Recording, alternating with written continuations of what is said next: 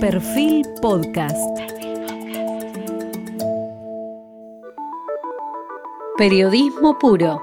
Jorge Fontevecchia en entrevista con el ministro de Desarrollo Productivo Daniel Scioli. Hoy estamos con el flamante ministro de Producción, ex embajador de la Argentina en Brasil y ex vicepresidente de la Nación, Daniel Scioli. Scioli nació en el año 1957 en la ciudad de Buenos Aires. El deporte marcó su vida privada como también su ingreso a la política. Comenzó la carrera de motonauta en el año 1986 y en 1989 perdió su brazo derecho en una competencia, pero regresó triunfante en 1990.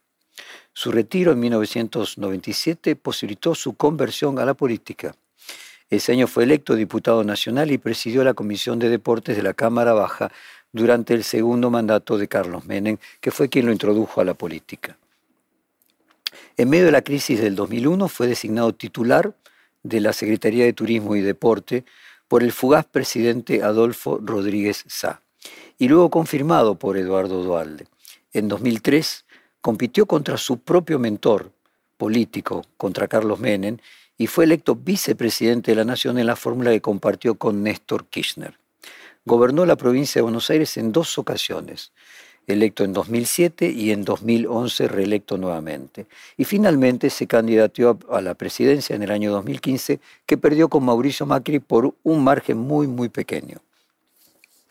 Ahora regresa al país para suceder a Matías Culfas en una polémica salida del Ministerio de Desarrollo Productivo del exministro, poniendo en el caso de Daniel Scioli una agenda basada en ciencia, tecnología, educación, turismo, trabajo y desarrollo social.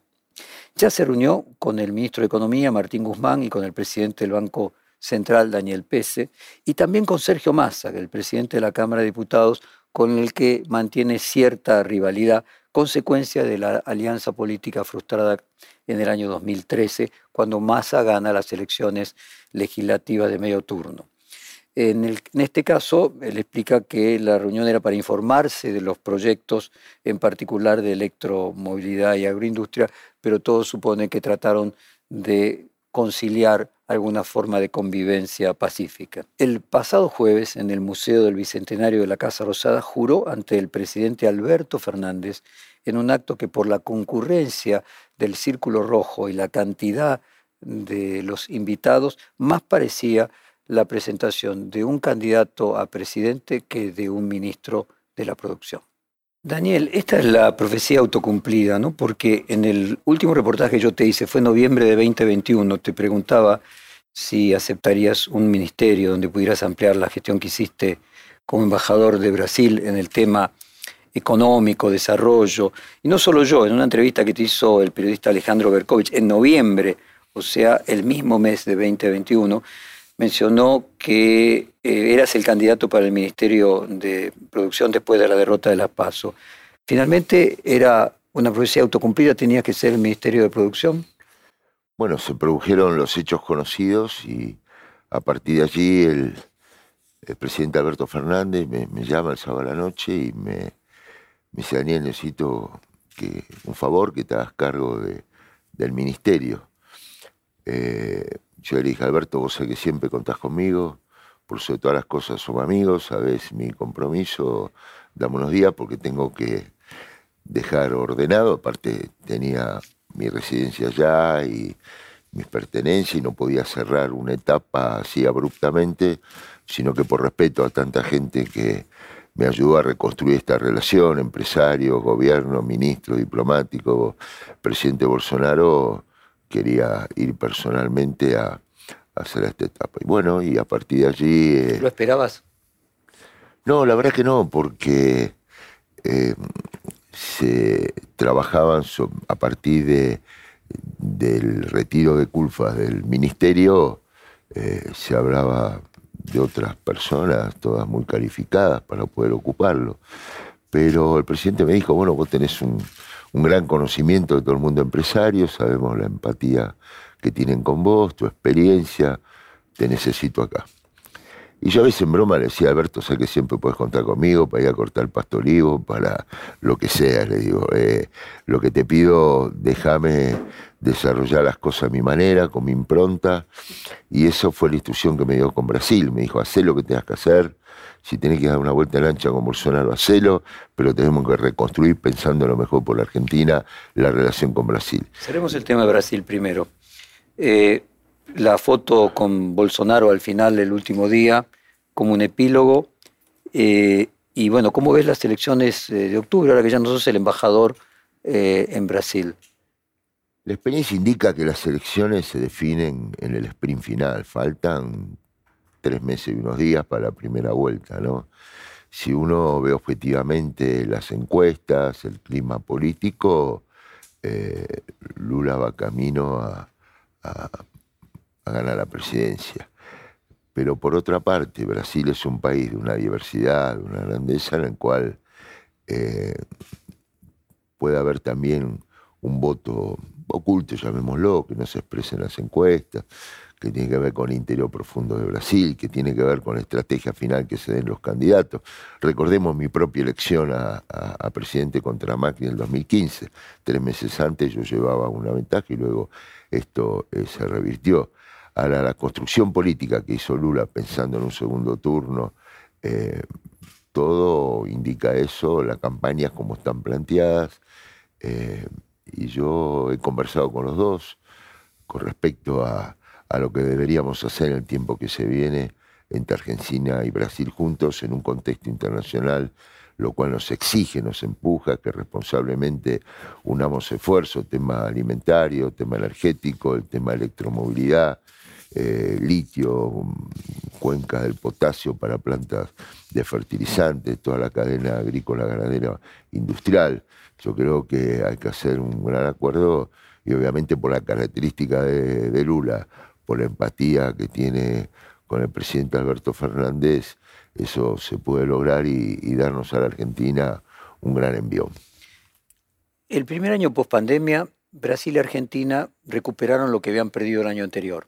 Argentina cayó más y recuperó más, Brasil cayó menos y recuperó menos, pero los dos volvieron en 2021 a la situación de 2019. Ahora, en 2022, Argentina está creciendo 5% y Brasil menos de 2%.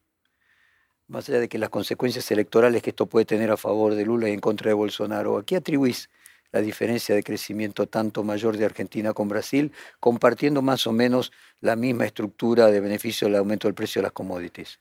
que nosotros tenemos una particularidad que es la capacidad de recuperación del país que se, se puso a prueba también en otros momentos de, la historia.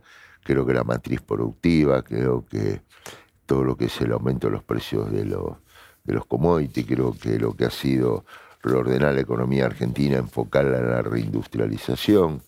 Eh, y siento que veo que, en Brasil eh, hay otro tipo de dificultades políticas, eh, un crimen intenso se vive en las distintas instituciones del país, puede haber un poco de incertidumbre con respecto al resultado de la elección y también una inflación que golpea la, la mayor en los últimos este, porque también la política económica de Pablo Guedes es una política más parecida a la de Macri eh, y la política económica argentina es más parecida a la de Lula.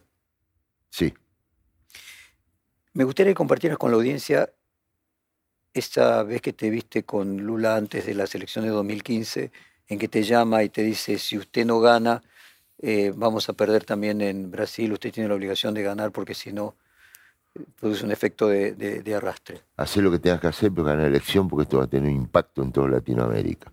Esto que me dijo, inclusive fue más allá, esa característica que lo, que lo describe a Lula eh, cuando me dijo, si para eso tenés que hablar más de mí o de Dilma, decirlo, no hay problema, pero gana.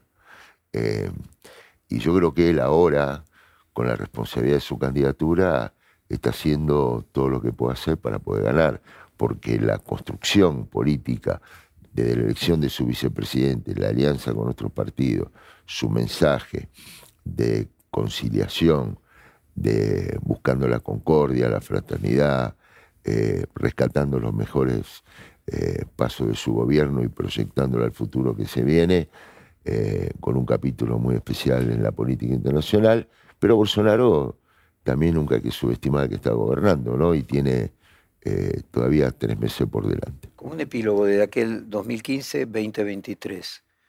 Eh, Lula plantea y sus economistas plantean una moneda común. Eh, primero, ¿qué pensás vos de la posibilidad de una moneda común del Mercosur? Y si un Lula presidente con una moneda común podría ser también para la Argentina una ventaja de resolver sus problemas macroeconómicos con la inflación. Eh, uno de los puntos que yo tengo identificado en ese gran acuerdo que habría que llegar eh, con la eventualidad de Lula presidente, que lo hablamos hace pocas horas, inclusive se lo comenté al presidente Alberto Fernández, dije, tengo claramente eh, identificado donde tenemos que fortalecer la integración energética, la reserva de gas de Bolivia están declinando, Argentina con la decisión que se tomó de poner en marcha el gasoducto nos va a permitir no solamente mayor caudal de gas dentro del territorio argentino, sino exportar más básicamente a Brasil y Chile y nos va a solucionar el problema de la matriz del déficit estructural este, con Brasil. Ese es uno de los temas. El otro tema, eh, el impacto de la desgraciada guerra, nos tiene que hacer tomar conciencia, por ejemplo, Brasil depende del 30% de la importación de fertilizantes, nosotros tenemos una cuenca de potasio, podemos eh, encarar inversiones para tener nuestros propios fertilizantes, los volúmenes que necesita todo nuestro complejo agroalimentario. La electromovilidad, el futuro se aceleró post pandemia. O tenemos el litio, industrializarlo, inversiones. Eh, una moneda común resolvería el problema de la macroeconomía, que es, parece, el problema central de Argentina. Bueno, y también se puede dar la comercialización de granos, ¿no? Eh, no pasa por Chicago y ¿En algún momento hablaste con Lula o con la economista de Lula de la moneda común? Hablé, sí, el propio Guedes hizo referencia al tema. Acá se había implementado, pero tuvo poco efecto práctico, es decir, fue muy bajo el volumen del intercambio comercial que transacciones en reales. Simplemente para el intercambio. Es decir, yo se lo dije a Lula, Lula todo bien, barro, la armonía ideológica, política, pero tuvimos 52 mil millones de déficit con Brasil en los últimos 15 años, para que él entienda también por qué mi buena relación, la mejor relación posible con las autoridades actuales de Brasil, porque tenía que solucionar controversias, por la situación que está Argentina, yo no podía tener 8 mil millones de dólares de déficit por año, porque tuvimos que abordar distintos temas muy complejos que impactan positivamente las economías regionales y por eso el año pasado terminamos con un equilibrio comercial, leve superávit para Argentina y con récord de exportaciones de los últimos ocho años. ¿Recomendaste a alguien para que sea sucesor de tu obra en Brasil?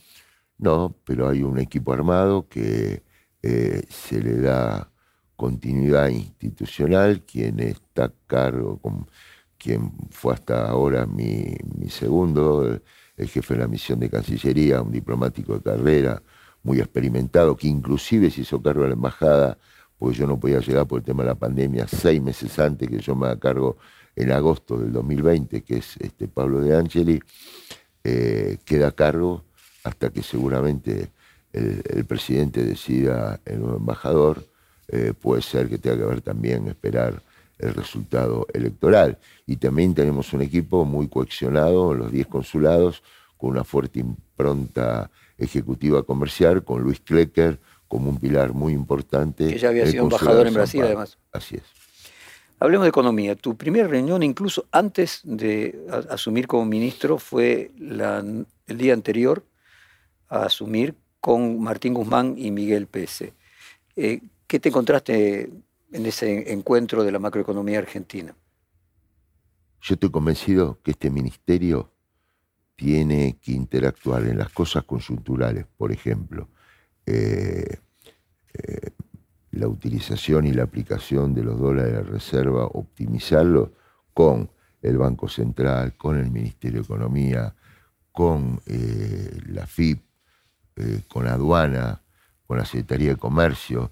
No puede ser como un lugar estanco que, porque todo tiene que ver con todo. Entonces nosotros estamos en un momento con este contexto internacional y con los nuevos desafíos que exige el crecimiento. El crecimiento también te genera nuevos problemas, más demanda de gasoil, más demanda de reservas.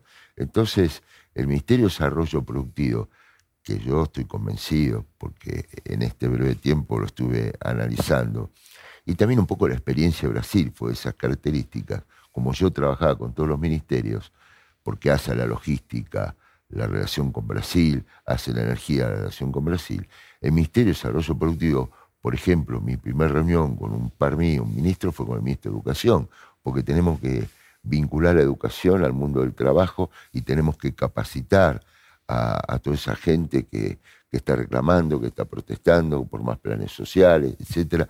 Tenemos que ir a las causas profundas que generan los piquetes.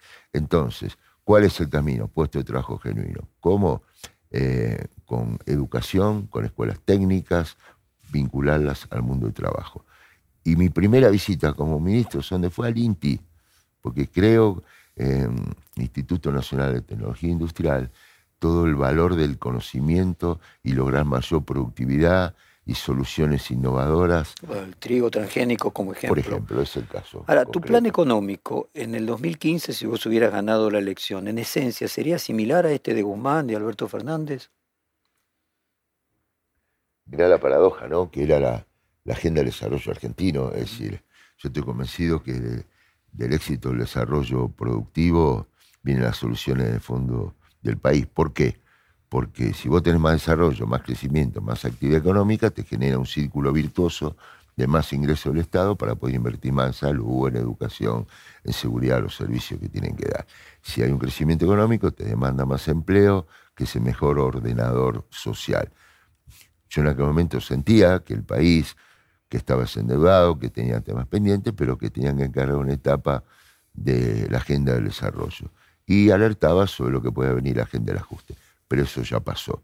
Yo creo que hoy veo las grandes oportunidades de Argentina con todo lo que es eh, la demanda de energía, con lo que significa vaca muerta, por eso ya había identificado... Pero la filosofía es la misma.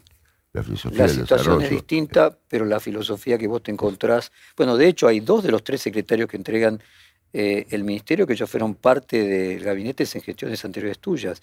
Shell en Industria, en la provincia de Buenos Aires, y Meredith también en la provincia de Buenos Aires, ocupó eh, cargos similares. Sí, me conoce muy bien, saben por qué duplicamos los parques industriales, saben a cada parque industrial le habíamos puesto una, una escuela de oficio para educar y formar eh, mano de obra de acuerdo a la demanda de su lugar, sabe mi compromiso con industrializar la ruralidad, por ejemplo, en Tres Arroyos el 60% de la cosecha se convertía en fábrica de pasta, de lácteos y otras cosas. Es decir, esa es mi concepción de la agenda del desarrollo, que ahora esta responsabilidad que me ha confiado el presidente, en un contexto muy difícil, pues sabemos todo lo que está pasando, pero... Tenemos una parte, un capítulo específico sobre la guerra.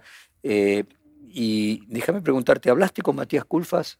Sí, claro. ¿Qué, hablaste? Mira, siempre soy un fanático de las transiciones ordenadas. Cuando asumí como embajador, me reuní con todos los que habían sido embajadores. Todos. De todos los partidos políticos. Por ejemplo, con Magarinho, con Diego Velar, obviamente este, con Luis Klecker, eh, con mm, Pablo Loé y otros.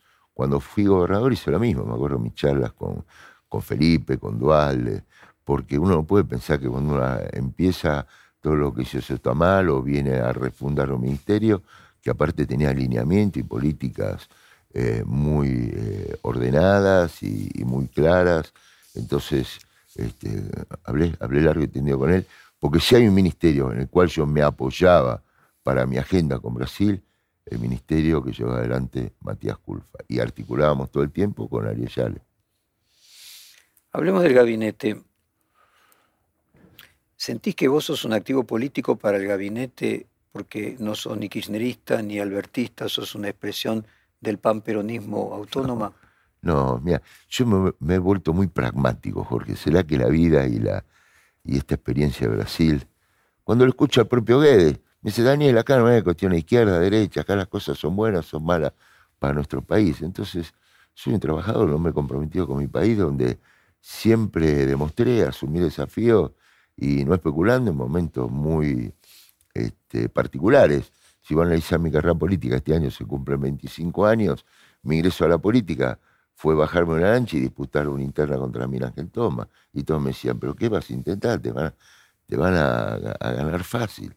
Y bueno, ocurrió. Cuando me metí en el Ministerio de Turismo y Deporte, la Secretaría de Turismo y Deporte eh, decían, pues te estás suicidando políticamente, acabas de ganar una banca de diputados, pero sentía que el país podía ayudar en ese momento con el turismo a recuperar empleo, las economías regionales. Cuando integré la fórmula con Néstor, me decían, pero escuchame, no tienen posibilidades. Y bueno, confié, me la jugué. Cuando arranqué de gobernador, que ya estaba para jefe de gobierno, candidato muy bien posicionado, me dijeron, no vas a poder lograrlo, la provincia tiene un problema estructural, etc. Bueno, me la jugué. Y, así, cuando fui a Brasil, me dice, ah, Brasil, con Bolsonaro. Pero bueno, siempre los desafíos inspiraron mi vida y, en este momento este, eh, yo siento que, que, puedo hacer mi aporte con mi experiencia. Daniel, uno de tus eh, atributos es la habilidad en manejo de la comunicación, que es uno de los elementos que cada tanto se le critican al actual gobierno, que faltan voceros que defiendan la gestión. ¿Vos vas a ser de alguna manera un poco esa voz que falta?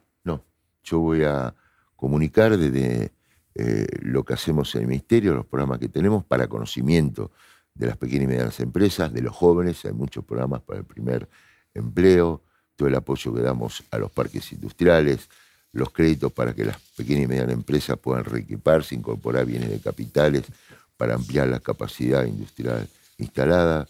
Eh, mi rol es ese. Si vos repasás lo que hice en Brasil, tuve dos años eh, haciendo referencia a mi agenda de Brasil. Y hoy el mundo de las redes sociales te permite comunicar, pero obviamente en esta eh, circunstancia, en esta misión, te agradezco mucho, agradezco este, este buque insignia del peronismo, como me gusta hacer referencia, eh, con un gran capitán como vos, que me permita ya ahora más en profundidad exponer mis ideas. Y como yo decía cuando era gobernador, inversores más de mil dólares los atiende el gobernador personalmente. ahora, más, de 100 dólares, quien vengan a producir, a generar empleo, estamos a disposición. Daniel, vos te autopercibiste, escuchaba en una declaración reciente, en especialista en desestresar situaciones. Eh, me gustó esa definición como una profesión, ¿no?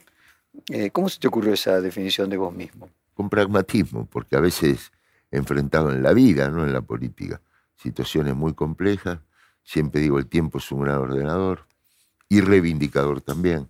Entonces a veces... La verdad es hija del tiempo. ¿Eh? La verdad es hija del tiempo. Y sí, muchas veces la verdad sí, es hija del tiempo, el tiempo es un ordenador y eh, me sale naturalmente acercar posiciones, descomprimir conflictos, eh, y cuando uno tiene que gobernar, y la experiencia tan fuerte que ha sido gobernar ocho años en la provincia de Buenos Aires, eh, te da un máster en eso. Daniel, mencionaste también en una reciente declaración bomberos piromaníacos, ¿no? Ah, se te compara como bomberos. ¿Y qué quiere decir bomberos piromaníacos? Contanos un poco, ¿a qué te referís? Bueno, eh, ¿cómo se me ocurrió? Estaba en una entrevista en un canal de cable y veía una gran escenografía, el país incendia, están los bomberos, aparecía Martín Guzmán, el presidente, todo. Entonces yo le digo a, a los locutores con mucho respeto, aparte es un programa que, yo quiero mucho porque ahí fue mi primer debate. en el debate. A dos voces, claro. Entonces dije, hay que tener cuidado con los bomberos piromaníacos. Piromaníacos. ¿Por qué? Y porque aquello que, que genera el conflicto y después aparecen especulando sobre eso. Así es. Mansur es el jefe de gabinete. Ahora le va a tocar lidiar con un ministro que tiene más credenciales que él. No, Juan es un tipo extraordinario, tuvo la mejor relación ya hablé varias veces estos días, fue uno de los gobernadores que vino a, Brasil, fue de los primeros en llamarme y todo el respaldo y estoy seguro que vamos a trabajar muy bien. Acá lo que tenemos no hay que querérsela, con, con humildad, con mucho este, trabajo y siendo un eslabón más en toda esta, esta cadena. Todos necesitamos de todo. Vos en el anterior reportaje decías que lograste sanar la grieta con Brasil. Sí. Eh, en tu gestión como embajador, ¿crees que podrás sañar también la grieta dentro del frente de todos y las diferencias que hay entre un sector y otro? Yo creo que la agenda del desarrollo productivo tiene que ser una política de Estado donde tiene que unir a todos los sectores políticos, no solamente la diversidad del frente de todos, porque si no nos puede unir el trabajo, la industria, el fomento al primer empleo, eh, todo el impacto que esto tiene en la clase media. Tienes una política de Estado, decir, bueno, queremos un país con, de la mano de la ciencia y la tecnología, agregar valor a las materias primas, un país pujante en lo productivo. Siento que esta es una agenda de por sí naturalmente de consenso. ¿Qué piensas cuando el Papa, y ahora entramos en el tema de economía y la guerra, cuando el Papa dice que la Tercera Guerra Mundial ya comenzó? Mm. Lo escucho con mucho respeto, atención y evidentemente con la información que debe tener y estamos viendo consecuencias, efectos humanitarios en primer lugar tan desgraciados, geopolíticos, eh, económicos y sociales. La cual, a pesar, con esta desgracia de por medio, eh, a la Argentina la encuentra sentada en sectores estratégicos de cara a la demanda mundial. Yo veo eso, más allá de las coyunturas, las dificultades, lo que veo es eso. Veo, soy Hay un muy artículo optimista. reciente publicado por McKinsey Quarterly que señala que las guerras navales del siglo XIX aceleraron el pasaje de las embarcaciones de vela hacia las impulsadas por carbón, que la Primera Guerra Mundial provocó el cambio del carbón al petróleo, la Segunda Guerra Mundial introdujo la energía nuclear y que en cada uno de estos casos las innovaciones en tiempo de guerra fluyeron directamente hacia la economía civil y marcaron el comienzo de la nueva era. Podría agregar también la aviación comercial como parte del desarrollo de la aviación eh, militar. ¿Crees que están dadas las condiciones para que Argentina pueda tener una situación equivalente a los 20 años de viento de cola que tuvo en las dos guerras mundiales? Nosotros tenemos que creer y confiar en nuestras nuestra materia gris, en nuestras riquezas naturales, eh, en nuestro espíritu emprendedor, en la fuerza de nuestros trabajadores, más allá de coyunturas internacionales que pueden acelerar o, disminuir estas posibilidades de desarrollo. Es decir, no tenemos que, especular y pensar, si bueno, ahora porque hay estos problemas, bueno, Argentina eh, tiene que, eh, que estar en, eh, en el ADN nuestro, es decir, la agenda de- del desarrollo. Cuando yo veo la diversidad del turismo, lo que está pasando en el turismo receptivo con Brasil, que como todo, no hay que esperar. Yo no esperé que nos vengan a comprar. Salí a vender en Brasil. Yo mismo iba a los supermercados. Yo no espero que los brasileros vengan. Hice una reunión con 162 agencias de viaje, los mayores operadores, y logré con la línea argentina que pongan un vuelo directo uniendo las dos capitales, Brasil y Buenos Aires, Ahora, que viene siempre lleno. Es decir, las cosas hay que ir a buscar, no pasan Ahora, solas. Daniel, cuando vos tenés que al presidente Alberto Fernández, el canciller alemán Scholz, lo invita al G7, parece estar otra vez la situación de que Argentina puede ser un proveedor estratégico mundial como lo fue en la Primera y Segunda Guerra Mundial. A eso me refería. No tengo duda. Y si Argentina y Brasil estamos juntos, más fuertes todavía. Esa es la clave. O sea que al próximo presidente en 2023, en diciembre de 2023, le podría llegar a tocar una situación de viento de cola mayor que la que tuvo Néstor Kirchner y vos de vicepresidente en el año 2003. con un gasoducto terminado, con un contexto internacional, con todo lo que está ocurriendo en la incorporación de tecnología a todo el complejo agroalimentario, con todo lo que está ocurriendo en el sector de la minería, seis grandes proyectos de minería, con inversiones de miles de millones de dólares, lo que es la demanda de litio, lo que es la demanda de cobre, yo estoy viendo eso. Daniel, vamos a entrar en el pasado para ir eh, al futuro. En el 2017 fuiste quinto en la lista de diputados después de haber sido candidato a presidente. ¿Resintió en algo eso tu relación con el kirchnerismo? Para nada, al contrario. Al contrario. Pues aparte, eso que si vas quinto, cuarto, tercero en una lista, cuando entras en la Cámara de Diputados, sos diputado. Eh, no, no se recuerda si fuiste quinto, tercero, depende como todo tu voluntad y tu ganas de trabajar. ¿Es cierto que Néstor Kirchner, siendo vos vicepresidente, no te atendió el teléfono durante bastante tiempo y te castigaba de esa manera? Yo me puse en lugar de él y lo entendí con el tiempo. Eh, y seguramente mi ímpetu lo habrá a él este, molestado.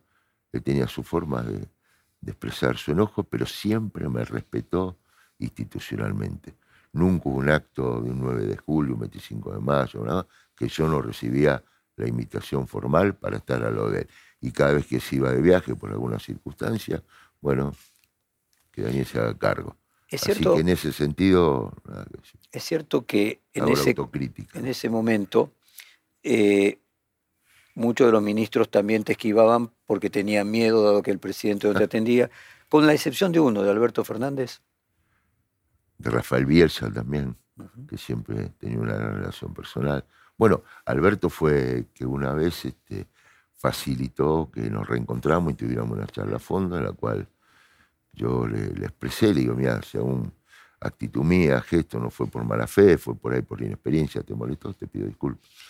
¿Se puede decir que hoy sos amigo de verdad de Alberto Fernández y por eso fuiste uno de los pocos invitados al cumpleaños el 2 de abril? No, no de ahora, de muchos años. Porque en los años que él estuvo muy alejado nunca dejé de, de escucharlo, de considerarlo, de respetarlo. Yo soy así. Y un día le conté la historia mía con el Papa. Sabrás que el Papa Francisco, siendo arzobispo de Buenos Aires, había una visión sobre él muy crítica. Y nunca dejaba yo de ir a verlo, este, por mis creencias católicas, porque me hacía bien conversar con él.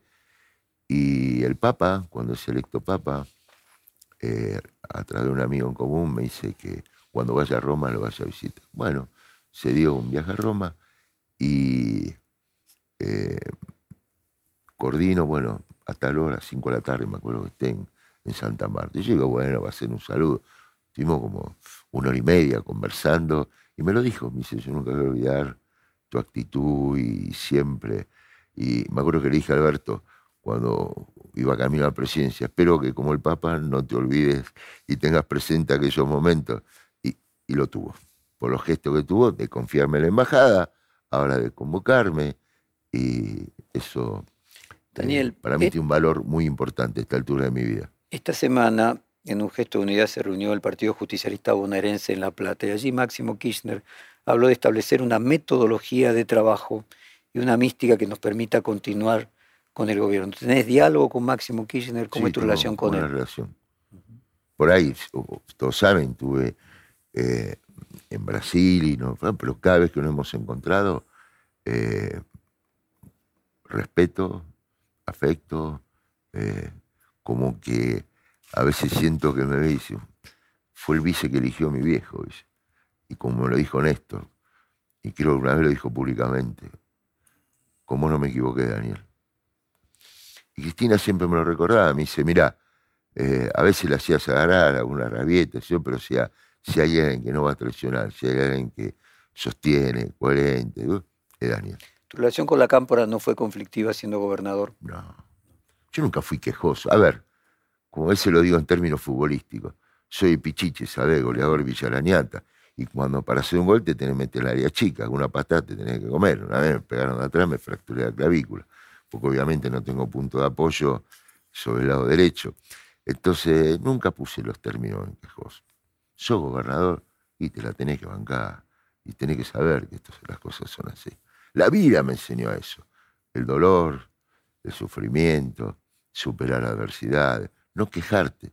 Y cuando yo he tenido los dolores tan profundos que he tenido, como significa perder un brazo, te forjan una personalidad distinta, sin rencor, sin revanchismo, sin, este, al contrario, de gratitud.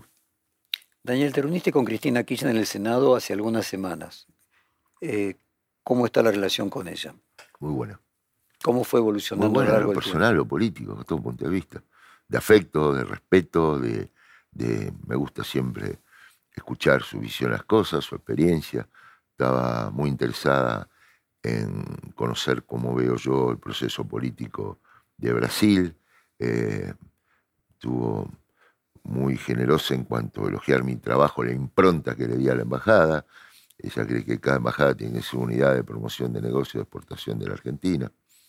¿Es alguna evolución en ella, esa que viste hace un par de semanas y aquella que conociste hace 15 años? Pero cuando uno está en la exigencia, me imagino, de, la presidencia de la nación y, eh, y la verdad que por algo fui reelecto gobernador con la mayor cantidad de porcentaje de votos de la historia. Tiene que ver con eh, comuníamos esfuerzo en ese momento la nación, la provincia, y se armaron todas historias, de novelas de Después he tenido nuestros encuentros, yo mismo a veces lo hablo con ella en términos de broma. Yo sé que te hacía rabiar algunas cosas, pero la verdad, yo siempre estoy. ¿Cuánto pueden decir que hace 22, 20 años están en el mismo espacio político? ¿Valoran tu lealtad? Muchísimo, muchísimo. Y el tiempo también es un gran reivindicador en eso. La valora. Pero más que la lealtad, que puede sonar un término político, yo, valoran, creo, mi, mi compromiso, mi entrega mi capacidad de trabajo, mi dedicación. Estuviste en La Plata. Eh, ¿Cómo es eh, el vínculo con el gobernador, con el ministro de Producción de la provincia, Andrés Larroque, que de la Cámpora? Bueno, como ministro de Desarrollo Productivo, lo que representa la provincia de Buenos Aires, 40% de 50% de la producción 50% de toda la matriz industrial, lo que significa la relación con Brasil. Y él quedó muy agradecido y cumplió holgadamente la expectativa cuando lo organicé una misión comercial a San Pablo. Kisilov te estás refiriendo ahora. Kisilov, claro. Cuando organicé AXE, una misión comercial a San Pablo, que la trabajamos la previa con Augusto Costa. Y lo que pensé, apenas asumí mi primer día de trabajo, digo, bueno, tengo, cuando vi, identifiqué con... ¿Era simbólico que el primer día de trabajo ir a La Plata?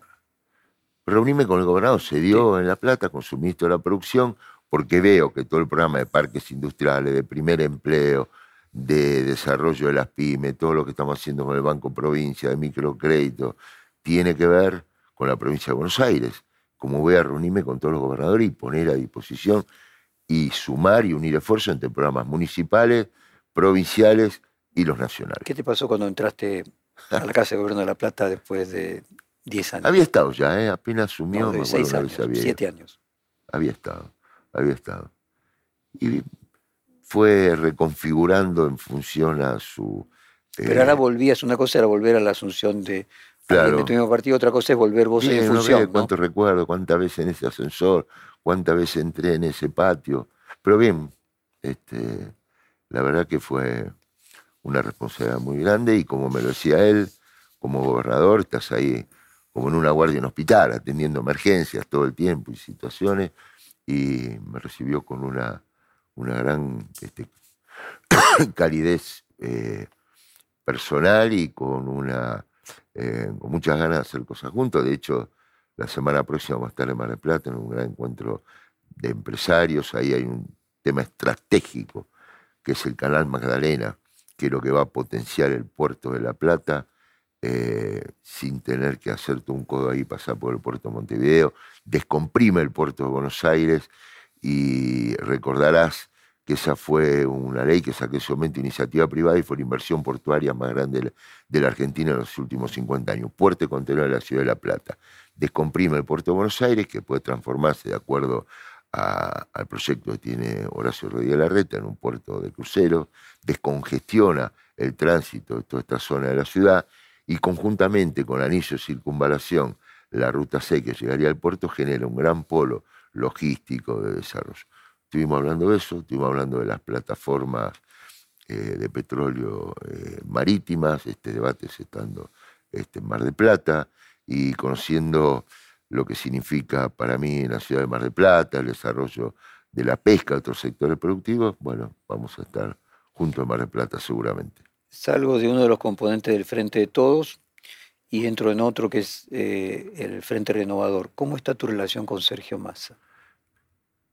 Hablamos hace, hace pocas horas eh, por la agenda legislativa que tenemos por delante, como cuando yo te digo, tengo que trabajar con todos los ministros, con todos los gobernadores y también con los embajadores a partir de la experiencia que tengo. Eh, me han hecho llegar las agendas que tienen de misiones comerciales.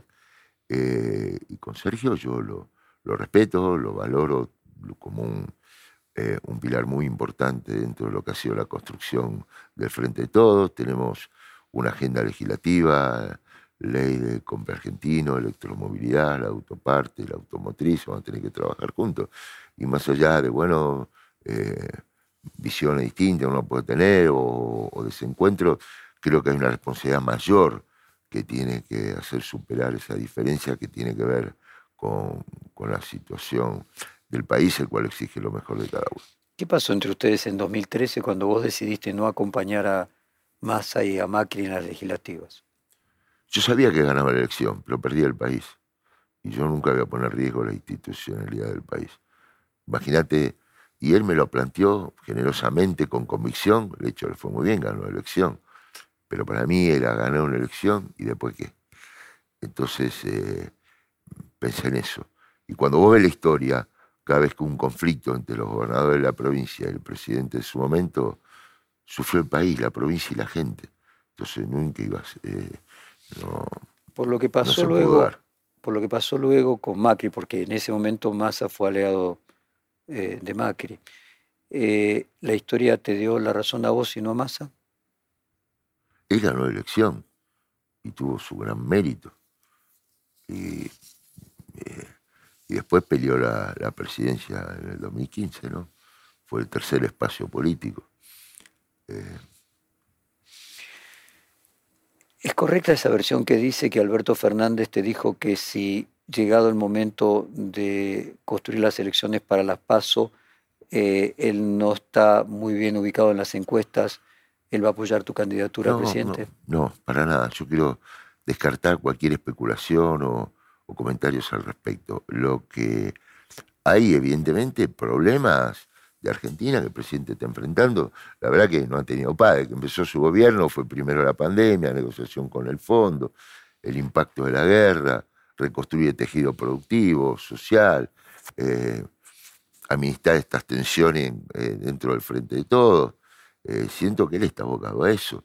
Y si la gente ve que realmente eh, el gobierno va cumpliendo todas las expectativas que, tiene por los argentinos, reactivando la economía, respuesta a todos los temas de la agenda cotidiana de una familia, la gente misma va a ser la que va a pedir la, continuidad, la elección del presidente, viendo a ver cuál es su decisión y su voluntad. Y si no, se generarán otros mecanismos, digamos, yo no soy un, una, eh, un libre, eh, a ver, no tengo un criterio individualista, estoy dentro de un partido político, estoy dentro de un espacio, estoy dentro de un frente. Se verá cuando llegue el momento, ¿no es cierto? Me parece todo tan prematuro. El presidente en esta misma serie de reportajes anunció en diciembre pasado de que quería que hubiera paso. Inclusive para la elección de, presidente mencionó eh, lo exitosa que fueron las pasos para la oposición en algunos sí, Es verdad. Eh, y yo te preguntaba en el reportaje también para la misma fecha que te, digo, también coincidías. Eh, ¿Te parece que en esas pasos tendría que haber representantes de los distintos sectores que conforman hoy el Frente de Todos? Yo creo que sí, pero desde la base de la militancia de un consejero escolar, de un concejal, de un intendente, de todas las categorías, muy movilizadora y muy integradora. Siento que en esto la oposición ha tenido una ingeniería electoral muy inteligente que se dio en el 2015, después de la Convención de los Radicales, que se dio también eh, en la elección del 2021. a ver, eh, y veremos cuando llegue el momento. En esa conformación de tres componentes que tiene el Frente de Todos, eh, uno es el kirchnerismo, allí de quien se habla es de Guado de Pedro, eh, otro es el Frente de Todos, el que se habla es el propio Sergio Massa, y después está eh, Alberto Fernández, eh, y eventualmente allí vos si él no fuera. ¿Hablas con Guado de Pedro? Tenés Hablo con todos. ¿Y Tengo muy buena relación con Guado. De hecho, en su momento, cuando fue la definición del vice, yo la había, había conversado con Cristina, por si que Guado integre la fórmula conmigo. En el 2015. En el 2015, exactamente. Tuvo muy buena relación porque aparte, si Vina Bataki, Jorge, quien fue mi ministro de Economía, es la responsable de Economía de la provincia y trabaja con él. ¿Y, ¿Y podría ser una fórmula para 2023? No, no pienso ninguna fórmula. Yo lo, mi preocupación es cómo levantamos más persianas de fábrica, cómo generamos empleo joven. Digo, sinceramente, nunca estoy abocado a eso. Si hubiese sido para especular o pensando en eso, me quedaba en Brasil. Tiene una agenda de gobernador, empresaria, todas cuestiones. No, no, no, no. no, eso, eso que vos te hubieras quedado quedar en Brasil, pues, todo lo que vos quieras, pero que para una eventual candidatura en la Argentina, volver a tomar visibilidad en la Argentina. Pero, eh, ok, pasemos a la oposición. Me contaste en el reportaje anterior que el propio Lula te había pedido que le mandaras eh, audiovisuales de Milei. Que Un estaba, discurso de Milei. Estaba interesado en, tratar de entender cuál es la... Estos eh, fenómenos que se, se, dan, digamos, candidatos que emergen, que tienen un gran respaldo, no solamente en Argentina, se dan en el caso de Hernández en Colombia, por ejemplo, ahora. Eh, ¿Cuál es tu visión hoy de Milei? Eh, si lo ves que, como muchos dicen, llegó a su cenit y empieza a decrecer, se le apareció demasiado antes. Mira, ha generado con la sociedad, se identificó, particularmente los jóvenes, empatía. El desafío de él es sostener, adecuar, darle más este contenido, más, más cosas. Se verá, ¿no? Los hijos de Bolsonaro tienen una relación con Milei. ¿Bolsonaro te preguntó alguna vez por No, Milei? nunca. Nunca. No. Sé que Eduardo Bolsonaro tiene relación con él y sí, inclusive hace poco hicieron un, live. Este, yo hice una buena relación con ellos, más que nada para explicar algunas cosas. Le dije, córtenla con esto que Argentina, el comunismo, nada que ver, Argentina es Argentina. Ellos, hablándole al núcleo duro de ellos. Pero fíjate cómo son las cosas, termina Bolsonaro después de su hipertrampismo eh, reuniéndose con Biden, a buena hora. le pregunté, ¿cómo te fue? Bien, me dijo. Lo tiene en la casa. ¿Crees que Macri puede ser candidato a presidente el año próximo? No sé cómo van a resolver ellos su... Eh, evidentemente, las, los movimientos de él, eh, los, eh, la agenda de él, las definiciones de él, eh, tienen que ver con un posicionamiento similar al que era el 2015. Él se oponía a todo. Vamos a recuperar aerolíneas, no. Vamos a recuperar ferrocarriles, no. Vamos, era, quería ser él la contracara de todo lo que, de política y todo lo que estamos llevando adelante. Creo que en esta oportunidad, viste que son los ciclos de democracia, la gente demanda candidatos de otras características.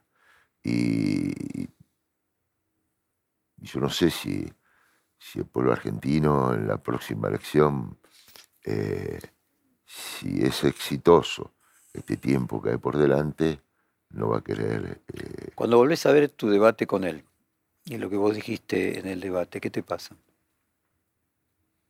Lo que me dice la gente, cuánta razón tenía. Mira vos. Pero él lo planteó una estrategia de campaña. Compartí con la audiencia que puede no recordar exactamente las cosas que vos dijiste que iba a hacer y terminó Que pasó todo, hasta el fondo se dio. Pero en ese momento él tuvo, de la mano de Durán Barba, una, eh, una estrategia de campaña sabía que la gente no quería cambiar las políticas, lo que quería cambiar por ahí otras cuestiones. Eh, y él decía que iba a sostener, me acuerdo el mensaje que da, creo, después de las pasos, cuando dijo que iba a sostener la línea, todo, ahora te diciendo que la línea que al revés, pero bueno, eh, más allá de eso como tema puntual, porque yo soy un convencido y defiendo las líneas argentinas, pues bueno, puedes analizar el resultado de una empresa solamente lo económico, sino que tiene un impacto social y, y de turismo y de transporte eh, por todo el país y a nivel internacional muy fuerte. Dicho esto, aparte, creo que él en ese momento planteó una campaña eh, con un gran profesionalismo, un mensaje muy claro, y la gente le creyó, confió y yo me quedé ahí. Para el frente de todos, que Macri sea el candidato de Juntos por el Cambio, ¿sería positivo? El frente de todo lo que tiene que buscar, poner el mayor esfuerzo en, en, ir eh, haciendo crecer el país, cumpliendo la expectativa de la gente, esto, frase que el presidente hace referencia, que ya se ve. La reactivación en el interior del país es muy fuerte. Me lo dicen lo que está ocurriendo en Córdoba, en Santa Fe, ya tendré oportunidad. Ahí pues tenemos una gran agenda del Ministerio de Desarrollo Productivo con cada una de estas provincias. Eh, es así. También es verdad, y es verdad, y es para preocuparse, es una prioridad del Ministerio de Economía, que hay más trabajo, bajó la desocupación al 7%, para la gente no le alcanza, le cuesta llegar a fin de mes. Es verdad también. Mencionaste Córdoba. Eh, a tu juicio, ¿cuál es el problema del Frente de Todos con Schiaretti y ya lo era cuando vos fuiste candidato. Yo creo ¿Eh? que ¿Hay un peronismo distinto en Córdoba? es un par de cosas, ¿no? Tiene que ver con, con las heridas que quedaron del conflicto con el campo y tiene que ver también ahí con desencuentros que hubo en su momento entre el gobierno nacional y el gobierno Concretamente de la, Sota. policía con De la Sota. Sí, algunas cosas. Está la caja previsional, conflicto de la policía y otras cuestiones. Entonces, ¿qué es lo que hay que hacer? Hay que interpretar al pueblo de Córdoba y, eh, como me dijo el Papa, el libro La teoría de la aproximación directa, Linarjar, acercate a lo que tenés lejos, entender las razones. Entonces, bueno, Voy buscaremos. a recordarle a la audiencia el libro del Papa de las aproximaciones sucesivas.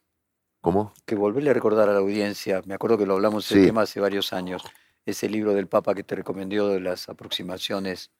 Y Peter Drucker hablaba de que la mucho. excelencia es la suma de alternativas y también que el éxito era un camino de aproximaciones sucesivas. Claro, Pero y bueno, ese libro es muy el del- inspirador, no en la política, en la vida, en todo. Cuando tenés un desencuentro con una persona, bueno, acercate, escuchalo, eh, entendelo. Y creo que en Córdoba, Pero si estás de vuelta el libro del Papa que te había recomendado. Linan Harselman, la teoría de la aproximación indirecta, pues yo le conté que tenía mucha resistencia de sectores progresistas, centro-izquierda, y me sugirió él, tendría que hacer a- una visita a unos países latinoamericanos, me recomendó juntarme con Miquel Bachelet, con, eh, me acuerdo con Dilma en su momento, eh, y Eso yo mismo fui hiciste más, con Bolsonaro, de aproximaciones indirectas. exactamente, al revés. Y fui más allá, ¿Podrías soñar alguna noche en que Macri es candidato en 2023 y vos sos candidato en 2023 y se repite lo de 2015 y vos le vez ganás? con más en los pies en la tierra. Yo estoy para ayudar al presidente a lo que él decida hacer. Bueno, entremos en el tema eh, personal, nos quedan 15 minutos. Eh, en el acto de Asunción estaba tu pareja, eh, Gisela Berger. ¿Cómo evolucionó tu relación con ella, que inicialmente había tenido alguna turbulencia? Bien, muy bien. Me acompañó mucho en Brasil, muchísimo, con mi hija Francesca, que fue muy duro la despedida con los niños, con su compañita, compañita en el colegio, con los, con los maestros, con el director. Fue una, ¿Era en un Brasil o en golpe San emocional Pablo? muy fuerte. Brasilia. Brasilia. Un golpe Que era el emocional. Colegio Internacional La Salle. La Salle. fue un golpe emocional muy fuerte. Porque yo ejercí, Jorge, lo que encontré una palabra que es la diplomacia emocional. Es decir, construí relaciones personales, afectos. Lo que fue la despedida con todos mis colegas embajadores, pues me habían nombrado presidente de todos los embajadores de Latinoamérica y el Caribe. Y fue conmovedor. Lo que fue el último asado que lo organizamos, estaba mi yerno ahí, este, había ido mi hija Lorena con mis nietos, todo porque sabían que esto era un shock y me rodeé de amor, de, cosas espirituales muy, eh, muy lindas. Y dijimos, bueno, vamos a organizarle un asado hasta, eh, lo organizó mi yerno y nosotros servíamos la mesa, le comíamos, estaban todos sentados ahí. Y cuando vi al eh, el chofer Wagner llorando, un hombre así, robusto, qué sé yo, digo, la pucha, qué fuerte esto.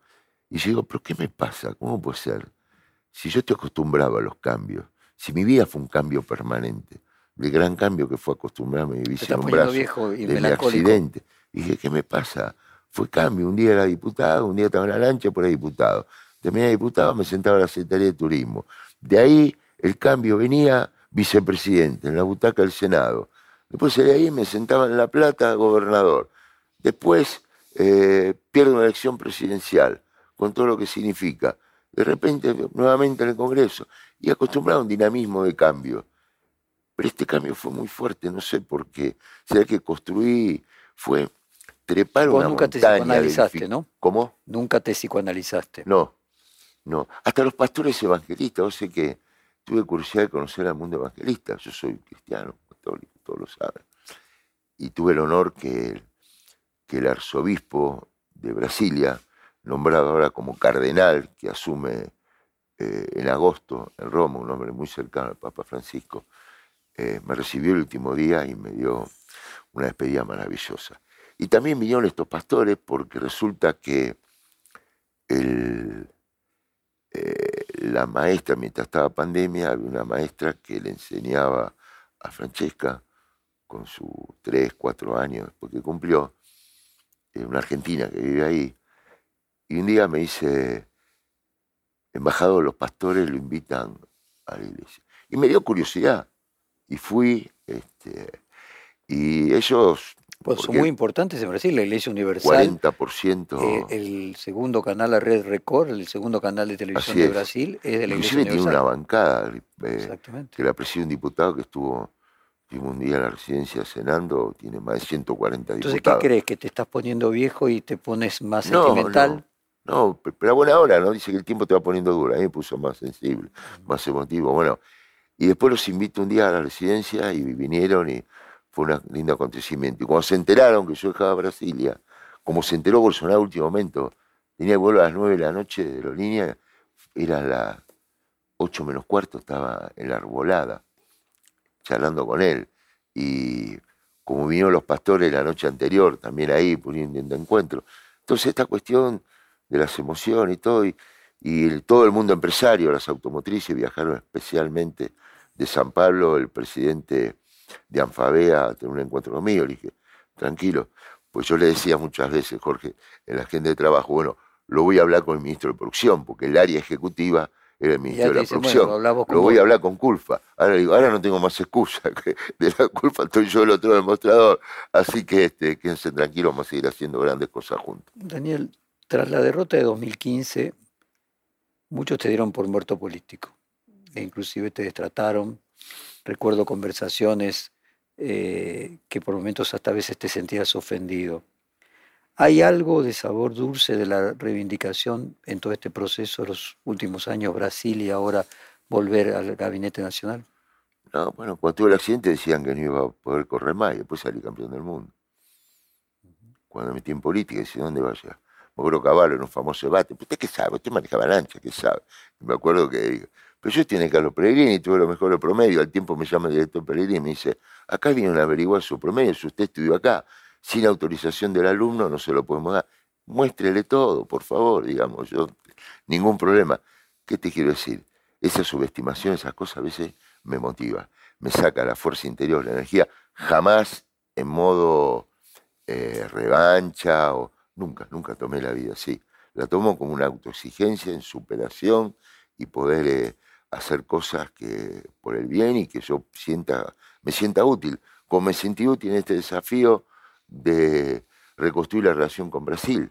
Es muy duro. Dicen que en Brasilia llorás dos veces. Cuando llegás, cuando llegamos, me acuerdo esa noche con, con Gisela, con la beba a la una de la mañana. Fue durísimo. Y ahora, mira dónde pues yo tengo, qué sé yo, raíces profundas, Argentina, mis amigos, todo. Además, Brasilia tiene. Bueno, todos los diplomáticos lloran cuando van a Brasilia. Y cuando te volvés, la última noche, como decían, llorás también, porque vas construyendo una cosa muy especial de vínculo. ¿Brasil te unió familiarmente? Eh, sí, a ver, uno fortalece y tiene más espacio y tiene más tiempo. Sí, y yo quiero agradecer a todos los que me apuntaron anímica espiritualmente, porque en Brasilia tuve la desgracia de perder a, a Rafael Peralmiter, que fue 42 años, trabajó al lado mío y trabajaba ya con mis abuelos, con mis padres, en todas etapas difíciles, inclusive... Eh, el contador de, la familia, la parte del administrador. Sí, pero mucho más contador, porque la provincia ocupó distintas responsabilidades. en el comienzo era, como el conciliere, este, a veces dicen era como, como el rabino, viste, que siempre conciliaba. la empresa de tu papá y de tu abuelo era la abuelo, pero más allá de su rol, él era un, hombre extraordinario, de una, eh, una calidad personal, etc. Entonces, cuando fue a Brasilia, le dije, Rafa, acompañame, él acaba de enviudar. Y después, bueno, él fue, se alquiló un departamento. Y después eh, yo me levanto siempre muy temprano, y allá me levantaba más temprano, cinco y media, seis de la mañana. Y yo, Rafa, los dos nos levantamos temprano. Venite, ocupar una habitación acá. Entonces era desayunar, almorzar. Fue conmovedor el impacto que tuvo en Brasil también. Y fue perder eh, algo, alguien muy, muy querido. ¿De qué falleció? Un aneurisma en la aorta, 67 años. Estaba bárbaro. Había ido a, a ver el, museo, fue un domingo a la tarde, llegó, se sintió mal, un dolor en la cintura, fue a buscarlo Pablo de Ángel, lo llama Pablo, Pablo me, siento mal, qué sé yo, le hace una tomografía, dice, oye, hay que operarlo urgente. Cuando llegó el cirujano ya había muerto. Se desangró porque le explotó la aorta. 67 años tenía. Fue terrible. Entonces yo quiero agradecer, si vos vieras el compromiso humano de toda la gente de la embajada, que no había día que no me hacían compañía, que venían ahí con, su familia hacerme el aguante. Este, más, obviamente yo estaba con mi familia también. Y los amigos que viajaron, pues saben que fue un dolor tremendo. Pero bueno, eh, acá estamos. Estamos terminando, llegamos al final, se nos completó la hora. Me gustaría una reflexión final tuya. ¿Qué es distinto este Daniel Scioli de hoy que aquel del 2015? ¿Qué pasó todo esto que me estás contando? Brasil eh, me permitió tener más tiempo para leer, para estudiar, para vincularme con gente. Si bien siempre fui una persona internacional y me apasiona este, el mundo, interiorizarme, el hecho de estar con embajadores con una agenda de estas características, por ejemplo, curiosidad, lo que están implementando países de, la Unión Europea, los ministerios del futuro, a instancia de la ONU, digo, ¿qué es esto los ministerios del futuro? Están viendo las nuevas tecnologías como el tema del empleo, el tema ambiental, eh, el tema de la industria 4G y otras cuestiones también. Es decir, siento que a toda esa experiencia hubo un tiempo de maduración, de consolidación y de crecimiento de otro lugar, personal y también en todo lo que es... ¿Y emocionalmente? Eso es eh, intelectualmente y emocionalmente. ¿Qué distinto este Scioli de hoy de aquel de 2015? Eh, mira, el vértigo con lo que significa la exigencia en una provincia de Buenos Aires, em, evidentemente era mucho más grande una lancha a 250 kilómetros por hora en el agua, ¿no? Eh, esto me permitió seguramente asentarme más, poner en valor muchas cosas, eh, admitir errores, hacer autocrítica, ver las cosas de otro lugar, escuchar más, comprender más. Creo que tiene que ver mucho con eso. Daniel, muchas gracias por esta hora de conversación. muchas gracias con vos. Un gusto. Cuando hago una recopilación de distintas etapas de mi vida, que me ha dado la oportunidad de, contarle a la gente lo que siento, lo que me pasa. Te estoy profundamente agradecido, toda mi admiración, todo mi respeto y muchas gracias por cuando me pidieron hacer una lista algunos invitados especiales, no dudé porque eh, conoces mi, trayectoria y, con críticas, con reconocimiento, pero siempre muy respetuoso yo de la libertad eh, de expresión y el pilar fundamental de la prensa de nuestra democracia. Y sabes que esto es así. Y cuando entro acá y veo crecer, y me recuerdo que en la inauguración, eh, inclusive compartimos con Macri en aquel momento. Vos inauguraste este edificio junto con Macri, fue la primera vez que se juntaron, porque no había habido debate antes de la primera vuelta, el último día antes de las elecciones, exactamente con mi padre. Y con tu papá que decía, yo voto por vos. Muchas gracias. Gracias. Daniel. Perfil Podcast.